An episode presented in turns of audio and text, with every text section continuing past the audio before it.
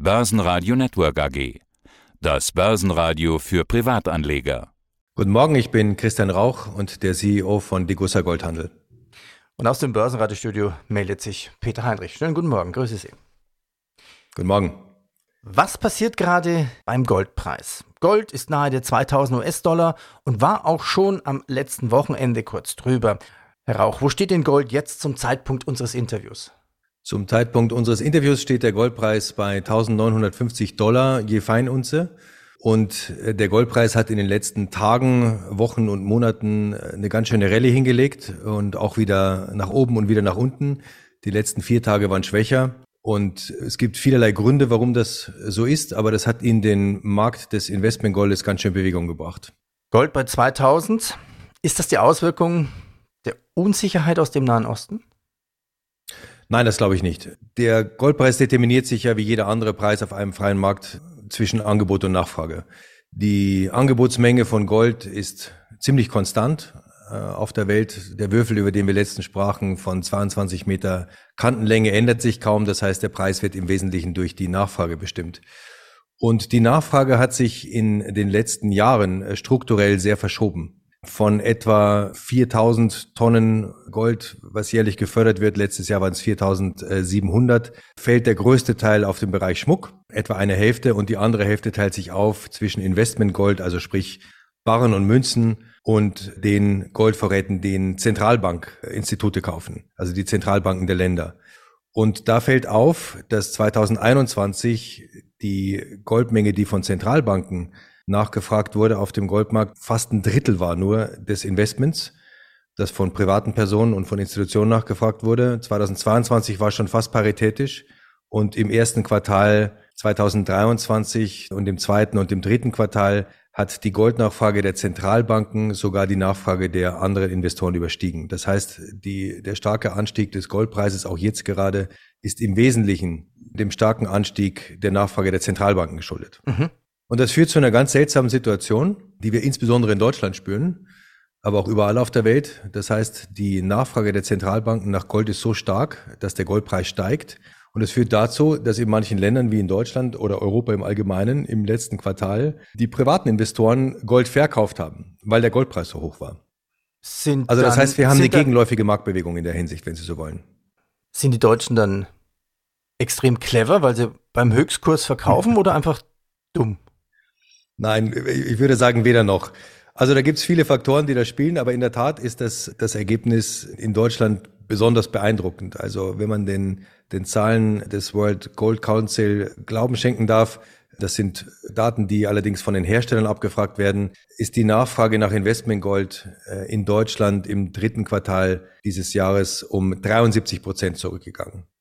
Das ist der stärkste Rückgang auf der ganzen Welt. Also um einen Vergleich zu geben, England 28 minus, die Schweiz minus 27, ganz Europa insgesamt gerade mal ein bisschen über minus 50. Wohingegen andere Länder wie Indien mit 20 Prozent wachsen, China wächst mit 16 Prozent und so weiter. Jetzt kann man sich fragen, warum ist das so in Deutschland? Und da gibt es mehrere Gründe. Zum einen gibt es tatsächlich einen psychologischen Grund. Und das ist der, dass äh, in Deutschland tendenziell bei sehr stark steigendem Goldpreis viele Menschen den Gewinn mitnehmen, wenn sie so wollen. Der Gewinn auf Gold ist bei einer Haltedauer von über einem Jahr ja steuerfrei in Deutschland. Das heißt, es ist auch relativ attraktiv. Und viele Menschen verkaufen dann. In anderen Ländern, in, bei meinen Kollegen in der Schweiz höre ich immer, dass die Schweizer bei steigendem Goldpreis auch gerne kaufen und nicht verkaufen. Es gibt aber einen ganz anderen Grund in Deutschland, der vielleicht jetzt sogar noch extremer ist als in meinem Wohnland Italien oder in der Schweiz. Die Leute haben einfach weniger Geld im Moment. Und das spüren wir ganz deutlich. Die Leute haben kein Geld im Moment in der breiten Masse, um regelmäßig in Gold zu investieren, wie es eigentlich sinnvoll wäre. Und das höre ich auch von meinen Kollegen, der anderen Goldhändler oder von den Banken, dass mittlerweile die Mittelschicht in, in Deutschland sogar Sparpläne aussetzt, weil sie diese 100, 200, 300 Euro pro Monat nicht mehr aufbringen kann, nach den verschiedenen Nachzahlungen für Strom, für Gas, Heizungsgesetz und so weiter. Das ist eine so große Belastung für viele in der Bevölkerung, dass sie ihre Sparquote nicht mehr bedienen können. Und das erleben wir jeden Tag in unseren Niederlassungen. Ganz rührende Situationen. Wir hatten vor zwei Tagen eine ältere Dame über 80, die den halben Krügerrand verkaufte, weil sie Geld brauchte. Und sie sagte, heben Sie ihn mir auf, ich hole ihn mir wieder, wenn es mir wieder besser geht. Und das ist schon bestürzend, muss ich sagen. Und das ist sicherlich ein Grund, warum in Deutschland die Nachfrage nach Investmentgold zurückgeht. weil die Leute den hohen Goldpreis jetzt ausnutzen, um ihre Ersparnisse in Gold zu Cash zu machen, das sie bitter nötig haben. Das heißt, Sie haben deutlich mehr Anfragen. Bitte kaufen mein Gold. Ja, wir kaufen im Moment deutlich mehr Gold an von unseren Kunden, als wir Gold verkaufen. Sie haben vorhin zwei Wörter gebracht, die würde ich gerne nochmal erklären. Punkt eins, noch einmal einen Schritt zurückgehen. Goldpreis. Wir sprechen immer über den Goldpreis. Wo wird der eigentlich gemacht? Gibt es eigentlich immer einen Goldkurs? Ich meine, bei Indizes ist es klar an der Börse. Beim DAX, ne? da gibt es von 9 bis 17.30 Uhr, dann gibt es einen Kurs und dann gibt es noch eine Late-Version. Wie ist das beim Goldpreis? Wo wird der bestimmt? Beim Goldpreis ist es ganz ähnlich. Der Goldpreis wird definiert an der LBMA, an der London Bullion Market Association. Das ist der größte außerbörsliche Handelsplatz für Gold. Und da trifft Nachfrage auf Angebot. Und dort wird jeden Tag, genau wie an der Börse, im Grunde eigentlich der Goldpreis bestimmt. Und den zweiten Begriff, ich glaube, den sollten wir auch noch klären. Es gibt ja den World Gold Council. Was ist das? Der World Council ist der größte Zusammenschluss von Teilnehmern, Marktteilnehmern auf dem Edelmetallmarkt. Und der World Gold Council mit Sitz in England misst regelmäßig die Angebots- und Nachfragemengen auf dem Goldmarkt. Und zwar unterteilt in die Kategorien Schmuck, Technologie, Investment und Zentralbanken. Und die Datenerhebung erfolgt dabei über die Abgabemengen der Raffinerien. Der Raffinerien, die, also sprich der Produzenten von Gold und übrigens auch der Minen. Das sind Daten, die der World Gold Council erfasst und dann der Industrie zur Verfügung stellt. Und dementsprechend vorsichtig muss man mit diesen Daten umgehen.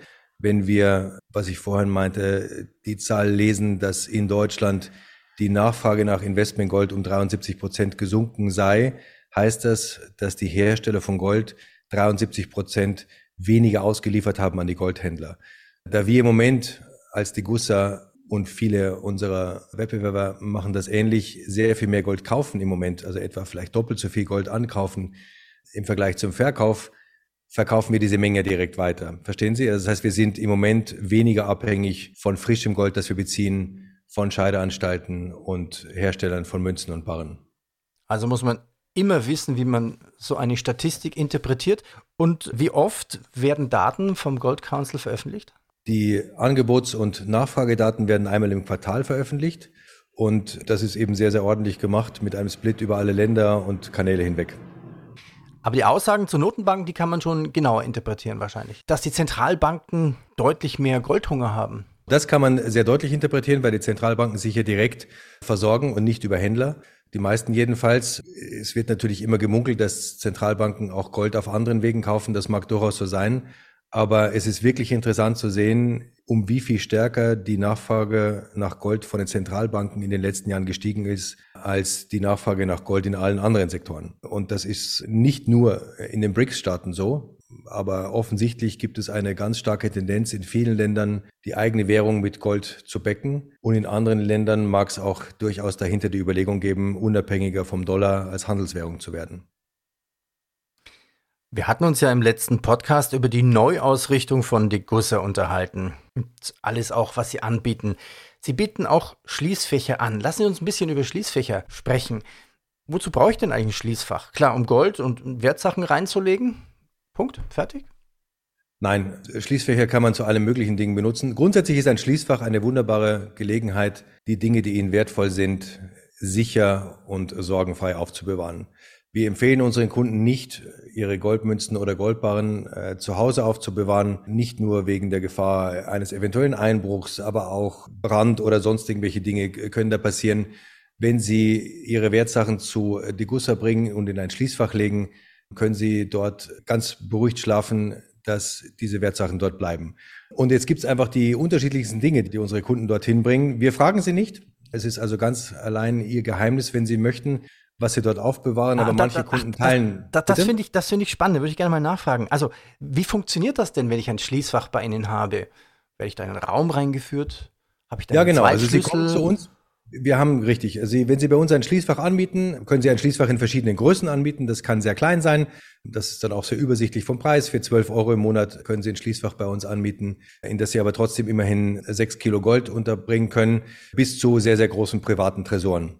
Wir haben in allen unseren Niederlassungen in Deutschland, in der Schweiz, in England, in Spanien Schließfachanlagen. In Frankfurt, wo ich jetzt gerade bin, ist sie ganz besonders spektakulär. Da liegt sie 18 Meter unter der Erde.